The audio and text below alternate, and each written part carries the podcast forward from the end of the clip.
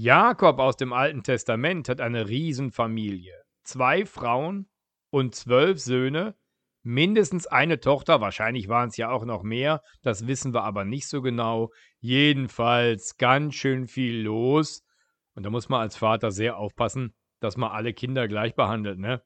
Aber der Jakob macht das nicht. Er versucht das auch gar nicht. Der hat zwei von den Söhnen besonders lieb, weil die von seiner Lieblingsfrau sind. Und dann gehen die zehn da aufs Feld und müssen die Schafe hüten. Und Josef, der darf zu Hause bleiben, kriegt ein wunderschönes Kleid. Sein Bruder Benjamin, der zweite Lieblingssohn, der ist noch sehr klein, aber es fängt ja auch schon an, dass der Vater den bevorzugt, aber beim Josef ist das richtig schlimm. Der Josef ist auch nicht geschickt genug, das irgendwie zu kaschieren und zu verbergen. Der lässt das auch noch voll raushängen. Eines Tages kommt er in seinem wunderschönen Kleid zu seinen Brüdern aufs Feld und sagt: Brüder, huhu, ich bin's, euer Josef. Pff, unser Josef, unser Josef, der kriegt Papa auf die Schnauze von mir, unser Josef. Ja, hallo Josef, was können wir für dich tun? Ach, nix weiter. Ich wollte nur mal gucken, wie es euch geht. Ich habe auch einen Traum gehabt, den wollte ich euch erzählen. Wir waren zusammen auf dem Feld und schnitten den Weizen und wir machten Gaben daraus. Wisst ihr so, wenn man das so zusammenbindet, das Stroh? Ja, wir wissen, was Gaben sind. Ach so, ja. Und da haben wir die so aufgestellt und auf einmal haben eure Gaben sich von meiner Gabe verneigt. Wenn ich bloß wüsste, was das bedeuten soll. Wenn du bloß wüsstest, was das bedeuten soll, das bedeutet wohl, wir sollen uns vor dir verneigen. Das wissen wir auch nicht, was das bedeutet. Wiedersehen. Nein, natürlich wisst ihr das nicht, wenn ich es schon nicht weiß. Tschüss. Boah, es fängt ja auch noch an zu träumen, der Vogel. Echt, das reicht ja wohl langsam. Mann, Mann, Mann. Nächsten Tag.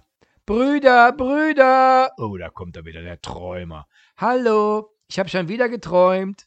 So, diesmal hatte jeder von uns einen Stern, aber eure Sterne verneigten sich vor meinem und Sonne und Mond auch.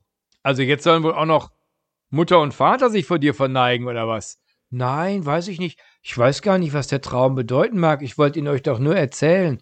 Erzählen, ja, erzählen ist gut. Komm mal näher, ich will dir mal was erzählen, Josef. Ja, was denn? Den da! Den! Sie verprügeln ihren Bruder. Ist das nicht schrecklich? Und sie hauen ihn halbtot. So wütend sind sie.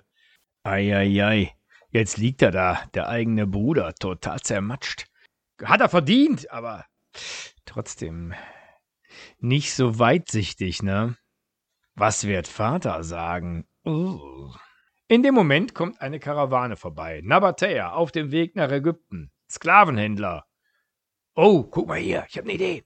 Wir werden den Josef los kriegen keinen Ärger mit dem Vater und verdienen noch ein paar Cent dabei, hä? Wir verkaufen den. Kommt er nach Ägypten als Sklave, kann er da träumen. Ah nee, das können wir doch nicht machen. Doch, das ist die beste Lösung. Dann sind wir los, komm. Und sie machen's. Sie verkaufen den Josef an die Nabatäer. Und nehmen Josefs wunderschönes Kleid, schlachten ein Böckchen, wälzen das Kleid in den Blut, gehen damit nach Hause zum Vater und sagen, Vater, etwas Schreckliches muss passiert sein. Auf dem Weg fanden wir dieses Kleid, das ist doch vom Josef, oder?